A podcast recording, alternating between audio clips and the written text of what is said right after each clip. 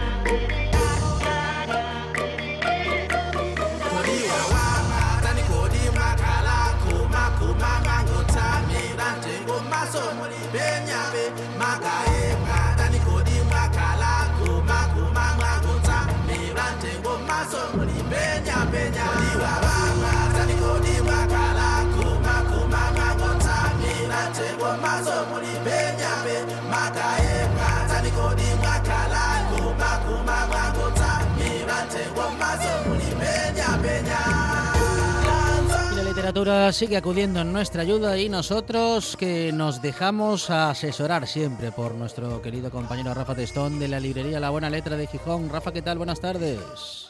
Buenas tardes, pues cada vez mejor, porque con esta música que, que ponéis eso no cambia, ¿eh? Bueno. no cambia, da igual en qué tiempos Claro. estemos, de tiempos de enfermedad, de, de aislamiento, eso es una maravilla. De hecho, mm, hay que buscar incluso más, ¿eh? Para no repetirse y acertar con lo que se necesita ahora mismo, Rafa. Lo mismo que hacéis vosotros con la literatura, porque los martes am, tenemos la excusa deportiva para recomendar literatura y claro, no vamos a dejar esa costumbre porque No. sigue siendo literatura y de la buena. Y de la buena, por supuesto que no, además hoy traigo dos libros, probablemente los deportes más practicados seguramente en el mundo, como son fútbol y baloncesto. Vamos a empezar por el fútbol y es un libro del que ya tenía ganas de hablaros, pero bueno, lo fui dejando. Se titula Rivalidades Crónicas. Eh, es de la editorial Paninca. El libro es 10 ciudades europeas a través de sus derbis. Es un libro escrito por Jordi Bresco con fotografías de Pau Riera y un prólogo de Simon Cooper que deja a las claras muy bien lo que lo que uno se va a encontrar después al leerlo porque hace un repaso por los bueno por los derbis más mm, los derbis digamos más calientes que más se viven con que se viven con más intensidad de toda Europa que algunos nos pueden sonar pero otros a lo mejor los tenemos un poco más alejados porque suceden en ciudades que no pensamos que, que se celebraban. Bueno, tenemos que decir también que Derby atiende solamente a aquellos partidos que se juegan en, en, en la misma ciudad.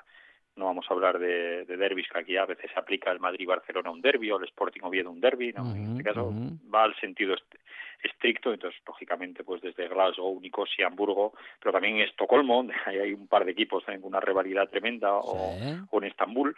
Y, y a mí me gusta cómo hace, porque hace un repaso de lo que eran antes los derbis y, y en qué se fueron convirtiendo después, porque te, él, él lo ejemplifica con, en este caso, Simon Cooper, que es el autor del prólogo, con un partido que vivió entre en Glasgow entre los Celtics y los, y, los Rangers, derby por, por excelencia que podemos que podemos entender todos, también los católicos de Glasgow y los protestantes del, del Rangers, dice un, un partido que se jugó en 1993 y él decía que en, en todo aquello, bueno, que había sido cánticos constan- constantes de insultos, era también la época eh, estaba el, el terrorismo de IRA por ahí flotando, entonces había desde los que iban iban haciendo bueno cánticos bastante desagradables de un lado y de otro decía como decían que hay un viejo chiste en Glasgow que era y en medio de todo aquello se desata un partido de fútbol Claro, claro, claro. Es verdad que mm, se vive con tanta, bueno, vamos a decirle pasión en este caso, sí que, mm, que, que- que prácticamente se convierte en protagonista esa parte del encuentro y no el fútbol, ¿no?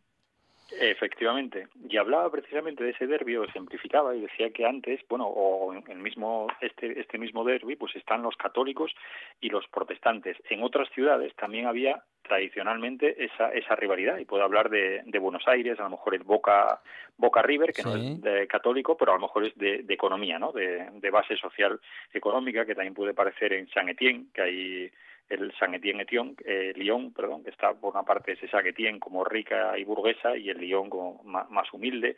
Hubo también esa rivalidad, ese, esa rivalidad Madrid-Barcelona también han parado en un momento, como que Madrid era el equipo de la capital centralista y el Barcelona eh, era como el ejército desarmado de Cataluña, esa periferia, pero dice, dice Simon Cooper que ahora eso cambió totalmente y se dio cuenta cuando vio, volvió otra vez a, a un derby recientemente entre el Celtic y el Glasgow y entre eh, perdón entre el Celtic y los Rangers y que efectivamente seguía habiendo cánticos, pero que la gente ya no se identificaba tanto con esos cánticos antiguos, ya no había tanta esa separación de protestantes católicos, porque él lo vivió, por ejemplo, con un aficionado eh, católico que después hablando con él decía que su mujer le esperaba en casa y su mujer era protestante, ya se produjo esa unión, entonces los derbis ahora mismo puede haber esa rivalidad histórica basada en algo, en algo como podía ser ese, e, esa rivalidad económica, pero ya trascendió y ahora a lo mejor ese derby es puramente futbolístico.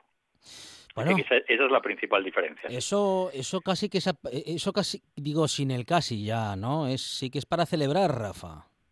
Es para celebrar, efectivamente, es para celebrar totalmente. Entonces él dice que, que esos estos derbis actuales, que son mucho más civilizados de lo que podían ser hace, uno, hace unos cuantos, o bueno, quizá no hace tantos años, también la región fue dejando mucho mucho paso, fue ya, ya nadie se acuerda casi que, que hay un equipo detrás del Celtic y del Rangers hay una rivalidad también religiosa entre católicos y protestantes, ya se va diluyendo todo eso, aunque los aficionados lo canten. Pues un, un libro interesantísimo editado por Panenka, Rivalidades Crónicas, y nos permite también hacer un viaje por estas diez eh, diez ciudades europeas y te hace un recorrido turístico también con unas fotos maravillosas de Pau Riera y, y conocer las ciudades a través de estas rivalidades entre sus entre sus clubes. Bueno, um, Rafa, los uh, denominados derbis, como dices, algunos de ellos mm, más que derbis son clásicos, ¿no? Uh, decías sí, antes sí, sí. la diferencia entre derby y clásico, derby, pues uh, equipos de la misma ciudad, equipos incluso del mismo barrio, ¿no?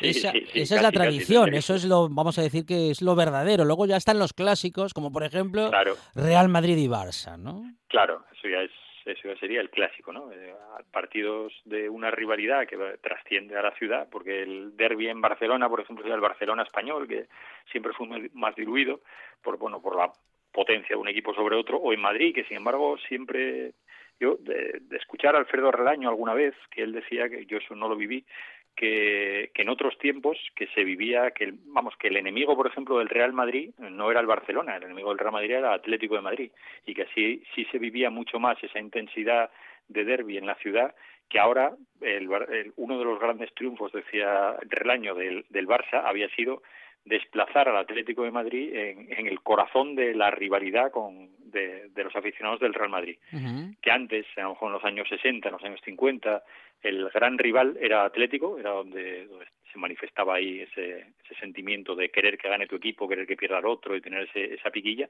y que eso lo había desplazado el Real Madrid ahora hacia el Barcelona y además se ha convertido en un clásico internacional, ¿no? Ya sí. lo, que, lo que menos hay son aficionados de un equipo y otro, Rafa. Sí, sí, sí, sí, efectivamente.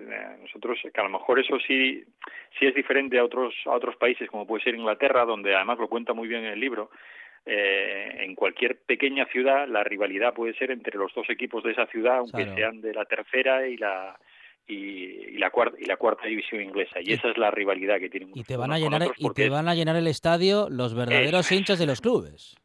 De los clubes efectivamente. Y son de ese club. Aquí eh, yo creo que en España ahí normalmente hay es tan tal el poder de los dos grandes clubes del Atlético de Madrid y de perdón del Real Madrid y el Barcelona que parece que lleva también a que los aficionados de otros clubes sean del Betis y del Barça o del Sporting y de del, del Barça también. Uh -huh, uh -huh. nos, nos, lleva, nos lleva, parece que a, a eso siempre. Bueno, eh, primera recomendación, Rafa, eh, vamos a recordar el título. Sí, el título es Rivalidades Crónicas, 10, ciudades europeas a través de sus derbis, un libro escrito por Jordi Bresco con fotografías de Pau Riera y el prólogo de, de Simon Cooper. Muy bien. Y editado por Panenka. Muy bien, muy bien. Ah, muy interesante, sí señor. ¿eh? Las elecciones de Panenka siempre son interesantes porque tienen buen contenido literario, Rafa. Siempre, siempre. Barinka lleva tiempo demostrando que, que, se puede hacer buena literatura a través del deporte también. Sí, señor. ¿Tenemos alguna recomendación más, Rafa? Sí, tenemos la última, si os parece. Pues mira, es de la editorial JC, en este caso, también especializada en literatura deportiva, y el, el título del libro es Baloncesto de película. Es un libro escrito por, por Daniel Galea y lo que hace es, bueno, un poco el paralelismo entre el cine y la literatura. No, el título puede llevar a engaño el baloncesto de película, pensar que vamos a encontrarnos una, vamos, como una relación de películas donde el baloncesto ha sido tratado, pues, pensando, no sé, en los Hoosiers más, que héroes, por ejemplo, una película a mí siempre me gustó, me gustó mucho, pero no, no, no, va, no va por ahí la cosa, va a hacer una especie de relación entre la historia del cine y la historia de, del baloncesto, ¿no? Cuando nacen también en, momentos parecidos, uno con tres años de diferencia, unos 1888, otro 1891, y te va haciendo ese, ese paralelismo entre los dos o fijándose, por ejemplo, en algunos detalles que después los relaciona con, con una película. Por ejemplo, te habla, por poner un ejemplo, en, en uno de los capítulos te habla de un jugador de, de la NBA, que era Maurice Stock, era un jugador, bueno, estamos hablando de inicios de la, de la NBA porque estamos hablando de los años de los años 30 que fue una de las grandes estrellas pero que después este Maurice Stokes lo que hizo bueno lo que tuvo fue bueno, una enfermedad degenerativa que le hizo estar en silla de ruedas. Entonces por ejemplo esta este, este hecho, sin tener relación, lo une a una película también de, que es la de Despertares, con, con Robin Williams y Robert, y Robert De Niro, que trata sobre pacientes de un hospital que bueno, padecen una encefalitis letárgica, están bien a finales de los años 60 y a, bueno, y, a partir de, de, uno de los pacientes que empiezan a experimentar mejoría, la, va, va, avanzando. Pues de Stocks también a partir de, de bueno una serie de eventos solidarios que se hizo, parece que él eh, mostraba mejoría. Hay, por ejemplo, te, te habla de, te junta una película como, como puede ser eh, la de mm, Duelo de Pistoleros, eh, y, y, eso lo une con pistoleros que hubo en la NBA, muy famosos pistoleros, me refiero a tiradores de, triple, y eh, en algún momento entonces lo va, lo va siempre uniendo el Señor de los Anillos y te habla de los Celtics, lógicamente, porque los Celtics es el equipo más laureado de la NBA, entonces va jugando siempre con ese, ese paralelismo entre cine y baloncesto para hacernos un libro maravilloso para los amantes de los de los de los dos géneros de los dos espectáculos bueno uh, recomendaciones que en este caso también nos acercan un poquitito al cine Rafa ¿eh? Sí, siempre, siempre, el cine siempre presente en todo, porque es otra de las cosas que, que, echamos de menos en estos tiempos también, ¿no? El ir al cine, aunque podamos tener todo el cine, por supuesto, en televisión, todo lo que pueda tener ahí, están las plataformas dando, pero yo creo que lo que nos gusta es ir al cine y hacer que es más que ver una película, ir al cine, es otra cosa. Claro que sí, vamos a seguir juntando ganitas, ¿eh? Para volver a las salas y mientras tanto nos montamos el cine en casa y también la librería y el salón de lectura. Rafa, recordamos esta última recomendación o si quieres recordamos ambas. Ambas, efectivamente. Pues mira, esta última es baloncesto de película eh, editado por Ediciones JC y escrito por Daniel Galea, y la anterior es de la editorial Paninca, Rivalidades Crónicas, 10 ciudades europeas a través de sus derbis, de Jordi Bresco, fotografías de Pau Riera y el prólogo de Simón Cooper. Es Rafa Testón de la librería La Buena Letra de Gijón. Rafa, muchas gracias, un abrazo. A vosotros, abrazos. Sanitarios, cuerpos y fuerzas de seguridad, y todos los que estáis trabajando estos días para vencer al virus, gracias. Juntos ganaremos. En toda Asturias. En toda Asturias. RPA. Esta es tu radio. Well, if I don't love you, baby. Grits ain't groceries, eggs ain't poultry, and Mona Lisa was a man.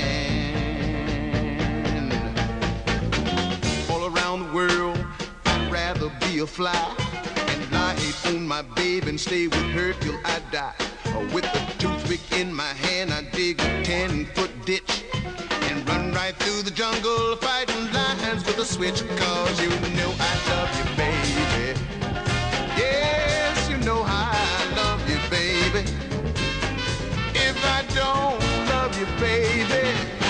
grits ain't groceries, eggs ain't poultry, and Mona Lisa was a man. All around the world, I got blisters on my feet. I'm trying to find my baby and bring her home with me. You better run into me, baby, and be convinced. If you don't run into me, woman, you ain't got no sense. Cause you know I love you, baby. You know how I love you, baby. If I don't love you, baby, grits ain't groceries, eggs ain't poultry, and Mona Lisa was a man. Buena música siempre en la buena tarde y también buenos amigos que llegan para compartir minutos de radio en estos dedicados al deporte en RPA en la buena tarde. Como decimos, un amigo del programa, un tipo que merece la pena y la alegría, un entrenador de fútbol, un filósofo vital de mente abierta y espaldas anchas. Ismael Díaz Galán, ¿qué tal? Buenas tardes. Hombre, muy buenas tardes. Bueno. No, me gusta oírte con ese optimismo y con esa positividad. Creí que estabas definiendo a otro. O sea, que encantado de escucharte en esos tonos y, y para un entrenador es muy poco usual que le traten con tanto cariño. Con lo Bueno. cual siempre abierto a hablar contigo, Ya Alejandro. sabes que aprovechamos estos días para exagerar en positivo, Ismael. Así que... Sí, claro, claro. Tanto, tanto que fíjate cómo es el ser humano, ¿no? Que Sí, estos sí. sanitarios que aplaudimos todos los días a las Sí. 8, antes de, to- antes de todo esto, tenían un índice de denuncias de violencia contra ellos bestial, eh, un maltrato en- en recursos económicos, Mm. eh, un recorte en personal. Bueno, pues ahora son los héroes, ¿no? Pues, para mí los, los héroes lo eran antes ya. Claro, claro. Y ahora si- siguen haciéndolo, pero porque las condiciones en las que les hemos dejado esta sociedad nuestra, pues es la que es, ¿no? Que nunca te preocupas de la salud hasta que la pierdes. Ah, muchas lecciones habrá que aprender en estos días, Ismael. Ojalá que como sociedad tengamos el ¿qué? el nivel, el talante, la, mm, la lucidez para aprender todo lo que hay que aprender en estos días. Yo no sé, no sé si tengo tanta fe en la sociedad y sobre todo, obviamente, ninguna en los políticos como en el ser humano, ¿no? El ser humano tiene una capacidad de adaptación bestial, es lo que nos diferencia de, del resto de las especies y por eso hemos sobrevivido con, con más eh, longitud de, de- de tiempo y, y de calidad de, de vida que el resto de las especies. En esa sí creo y entonces, pues supongo que en ese, en ese aprendizaje que el ser humano tiene de todas las situaciones, sobre todo adversas, porque es donde se aprende, en la dificultad, en la, en la facilidad, no sacas nunca conclusiones porque estás cómodo, ¿no? Pero en la dificultad sí, yo creo que de ahí sí vamos a salir mejorados. Obviamente soy de los convencidos de que eh, va a dejar más muertos el hambre que el virus, pero bueno, pues de esa situación dura también aprenderemos y, y sacaremos conclusiones, ¿no? Yo por lo menos que soy una persona que por gracia o desgracia he tenido que viajar mucho en el mundo, veo que el teletrabajo que veía tan habitualmente en Finlandia hace dos temporadas cuando estuve ahí trabajando, pues va a acabar imponiéndose aquí, ¿no? Veo que las medidas de higiene y, y hacer lo que hacíamos muchos, de traer el antebrazo y no echar los virus encima del hombro de la que va al lado del autobús, pues creo que se va a acabar imponiendo, pues porque a, a base del miedo esos hábitos se van a quedar en costumbre, ¿no? Y como eso, pues tantas otras cosas que yo creo que nos está haciendo replantearnos, especialmente una, ¿no? Que supongo que, como siempre que tenemos una tragedia, se nos olvidará pronto, que es eh, el, el- el dar prioridad a lo que verdaderamente es importante, que en este caso es la vida y la salud, ¿no? Bueno, y respecto de los que deciden Ismael y sin caer en demagogias, en esta buena tarde lo comentamos cada semana, ¿no? Incluso cuando no hablamos de ni de coronavirus ni de nada parecido, pero sí de investigación, eh, esa necesidad, ¿no? De invertir en investigación, esa necesidad de invertir en ciencia y lo de invertir nunca mejor dicho, pero no hay que dejar, vamos, que no lo tenemos que olvidar, que por favor no lo olviden quienes deciden después de esto. Sí, es lo que te digo, ¿no? Que espero que todas estas cosas sean un aprendizaje también a nivel social y a nivel político y se tomen medidas, pero ya te digo que creo más en la capacidad del ser humano de, de hacer que esto sea un aprendizaje de vida individual que no en lo, en lo colectivo, ¿no? ¿Cómo estás viviendo estos días, Ismael? Bueno, intentando sacar conclusiones de todo ello, ¿no? Eh, me pilla en una fase laboral donde el trabajo lo puedo hacer desde casa y por tanto lo sigo haciendo. Me pilla en una fase personal en la que me había replanteado el, el porque la tecnología va así, pues el dinamizar un, un canal de YouTube que tengo desde el 2011 que no le daba mucha vida, pues estoy intentando reactivarlo. Estoy replanteándome también y recogiendo material para un cuarto libro y bueno, en esas estoy. Más luego, pues la preocupación familiar que lógicamente pues tienes que mantener, porque tengo una mujer que trabaja aún y, y bueno, con todas las medidas de precaución, pues que hay que tomar en una casa cuando eso ocurre, ¿no? Bueno, em, tú has estado, bueno, durante mucho tiempo en tu carrera y especialmente en estos últimos meses, Ismael, bueno, prácticamente dando la vuelta al mundo o al menos visitando varios continentes. Eh, ¿Qué noticias te llegan de tus buenos amigos de Latinoamérica, por ejemplo, Ismael? Bueno, pues hablo casi a diario, ¿no? Con todos los buenos amigos que vas dejando por el mundo. Hoy, por Mm, ejemplo, hablaba con un exfutbolista eh, vasco que tuve en Finlandia, Mikel, que Uruchaga, que está en Estonia desde hace dos temporadas en Primera División. Y bueno, el hombre solo en ese confinamiento que uno tiene y que conoce, ¿no? Cuando vives en el extranjero, pero encima sin poder salir de casa, pues duro y buscándose las soluciones y esperando a ver qué ocurre con su club. En Colombia, pues eh, eh, que estuve recientemente, como sabes, pues los técnicos de ahí con los que hablo, pues en principio no se creían que iban a vivir lo nuestro y desde hace tres días ya están confinados en sus casas. Eh, a mí Latinoamérica me preocupa especialmente porque ni tienen la sanidad pública nuestra, ni tan siquiera unos hábitos de vida que, que sea fácil controlar estas cosas, ¿no? Viven de mercadillos en la calle, de cosas muy populares, de muy poco control sanitario. Eh, son gente que vive de eso, eh, que no tiene una casa donde recluirse, sino que son eh, pues eh, sitios muy muy muy pobres donde no no puedes estar tanto tiempo como podemos estar en la sociedad occidental. Y donde hay mucha hace- gente que si no sale de casa no come, literalmente. Eh, esto es, por eso te digo que viven de esos mercadillos Sí, sin ningún sí, tipo de sí. protección social. Entonces, a mí eso me preocupa, igual que, bueno, Mm, pues mm. África, que, que claro, ahora es una enfermedad de, de blanquitos, heterosexuales y ricos, y entonces, pues nos preocupamos mucho, ¿no? Pero de estas pandemias las llevan viviendo África eh, mucho tiempo. Esta les afectará seguro. Lo que ocurre es que en este engaño de, de sociedad en la que vivimos, los números eh, nos ponen en alerta, ¿no? Y los números son, por mucho que los científicos crean que es la, la verdad suprema, son una mentira, ¿no? Porque allí no hay números, pues porque no hay controles. Si hubiese controles, pues se sabría la cantidad de, de infectados que habría, ¿no? Y, y esto así, esta es esta mentira en la que, bueno, alguien ya no quiero ni pensar cómo se originó esto, pero supongo que, como dice el maestro Jerónimo Granda, eh, lo que pasa en la actualidad la sabrán los nietos de nuestros nietos, ¿no? Y bueno, pues algún día se sabrá y veremos que, pues seguramente tendrá que ver con algo eh, promocionado por la parte esa negativa que tiene el ser humano, ¿no? ¿De quiénes te acuerdas en esta extraña primavera? ¿Qué afectos, qué querencias tienes como combustible, Ismael? Hombre, los, los más cercanos, los más próximos, y no solo los familiares, sino los que yo siempre digo que mi familia no es solo la sanguínea, es la que la vida me ha hecho sentir como, como tal, ¿no? Y, y bueno, son gente que llevo muchos días sin abrazar, sin, sin saber más que a nivel de, de palabra de ellos y, y sin poder pues compartir los afectos. ¿no?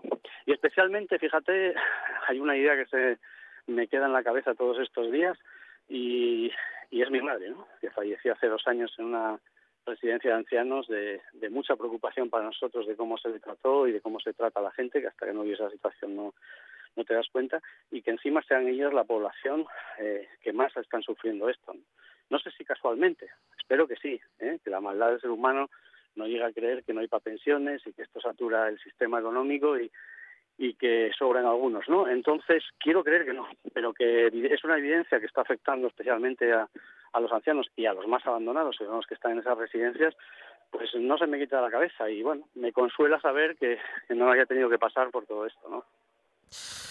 Sí, ah, en efecto puede, puede resultar un, un consuelo en este, en este momento, Ismael, y no es para menos porque la situación en, esa, en ese apartado, en este momento, es realmente complicada y da, mu- sí. y da, mucho, da mucho que pensar. Bueno, ah, hay algo que un, un técnico, un preparador físico con eh, bueno, con su método, con su fuerza mental, con esa costumbre casi diaria de transmitir seguridad a, todo un grupo o de transmitir seguridad a un eh, jugador mm, que en un momento determinado lo puede necesitar. ¿Hay algo de todo eso que en el ámbito privado pueda valerle a Ismael Díaz Galán? Especialmente. Bueno, yo hay una. Ay, perdón. Sí, sí, sí, sí. No, digo que hay una máxima que hace años que, sigo en mi vida y que transmito a, a, la gente que dirijo, incluso doy cursos en las empresas sobre ello, que es el, el de cerrar el mito de la felicidad, ¿no? Es decir, el creer que la felicidad es un, un algo tangible, ¿no? Unas vacaciones en el Caribe, un coche último modelo, una super casa o un super sueldo, ¿no? Eh, no creo en eso y, por ahí nos han atado a hacer muchas cosas que el ser humano luego contradice su esencia y lo que intento es sentir bienestar, ¿no? Y eso sí depende de nosotros. Entonces intento vivir el día a día haciendo cosas que me hagan sentir bien y ese es no el consejo, sino pero siempre la recomendación que uno puede hacer eh, si quiere ser positivo, ¿no? Si no quiere ser un petardo plomizo optimista de estos que amargan la vida a todo el mundo y quiere ser realmente positivo, no optimista sino positivo, pues es agarrarse a lo que uno tiene en su mano. Y en su mano no es eh, uno que pueda ser feliz, eh, ese concepto de felicidad, porque no está en nuestra mano y menos ahora pues tener esos recursos económicos que te den esos paraísos terrenales eh, y no creo en los otros, con lo cual lo que sí está en nuestra mano realmente es sentirnos bien cada día y bueno, pues hay que buscar cosas que, que nos hagan sentirnos bien, incluso en la desgracia. ¿no? Yo siempre digo que sentirse bien también es ir a, a, un tanatorio a dar el pésame a un, a un amigo que ha perdido un familiar porque no es que te dé alegría, pero sí te hace sentir bien porque es lo que tienes que hacer, ¿no? Entonces, yo creo que la máxima esa de, de hacer lo que toca, te hace sentir bien y, y yo es en lo que me dedico desde hace mucho tiempo, que es hacer lo que toca, ¿no? Y ahora toca una situación adversa, pero bueno, siempre hay una capacidad diaria de hacer que uno se sienta bien cada uno tiene que buscar sus recursos para hacerlo. ¿no? Como entretenimiento, puro entretenimiento e incluso contagiarnos de emociones eh, pasadas, Ismael. ¿Qué partido o qué partidos podríamos buscar entre los archivos eh, de Internet, que en estos días seguro que podemos encontrar? ¿Qué partido o qué partidos podríamos acercarnos otra vez a la vista? Me pones en una directiva complicada. hay muchos, hay muchos, hay muchos. Echar, claro, sí, echar vista atrás. Bueno, claro, tú, tú vas a recomendar eh, alguno del Málaga, claro. Eh, bueno, aquel del ascenso parece ser que es muy recordado y, uno tira de ello a nivel emocional personalmente, ¿no? Pero bueno, sé que lo comparte mucha gente también esa emoción. Pero fuera del ámbito personal, la historia del fútbol está llena de esos momentos. ¿no? Mira, yo ayer veía un vídeo eh, de Canal Plus que había hecho hacía muchos años de de los mejores jugadores del mundo y sacaban a Carrizo, ¿no? Que desgraciadamente, ah, bueno, tú lo conoces bien, desapareció la semana pasada y que fue un precursor de portero diferente, ¿no? De lo que ahora se ve como algo normal y entonces algo diferente, ¿no? Bueno, pues en esa época de los 50 Argentina tiene buenas referencias como la máquina de River, ¿no? Pero en esos 50 está la selección húngara de, de Puskas y de toda esta gente que fueron de Cibor y de tantos que, que fueron precursores de muchas de estas cosas. En los 70, pues obviamente la Holanda de, del 74, de Reynold Mitchell y, de Johan Cruyff, pues obviamente es otra otra referencia que en YouTube se puede buscar, o, bueno, la Brasil del 82, o bueno, por supuesto el Barça de, de Pep, yo creo que son momentos, cualquiera de ellos. El otro día creo que en Gol repetían uno de los partidos también míticos del Barça, una, una final eh, también de, estos Champions que ganó en esa época. Bueno, pues son momentos que, que uno ve y revive, ¿no? Y que con esta prisa de, de tanto partido por minuto que vivimos en la sociedad normal, no en el estado del parón, pues no te da saborear, ¿no? La, la, opción no te da el tiempo para saborearlo y, y bueno, pues estas pausas también nos hace, como bien dices, tirar del recuerdo y, y saborear de cosas que por las prisas no, no hemos degustado bien. ¿no? Ismael Díaz Galán, compañero, muchísimas gracias. A seguir en casa y a, seguir así de armado. ¿eh?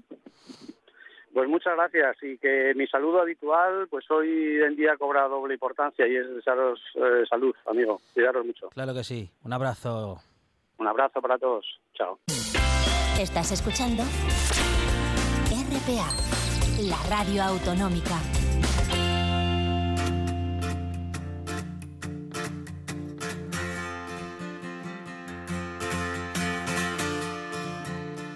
La buena tarde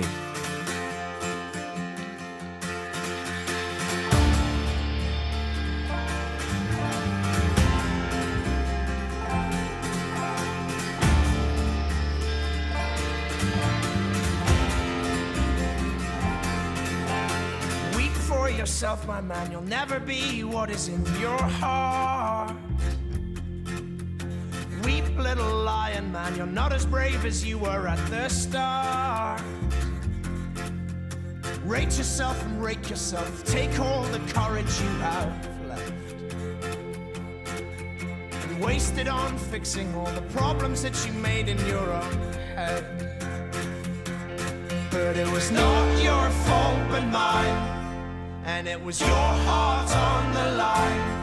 I really fucked it up this time. Didn't I, my dear? Didn't I, my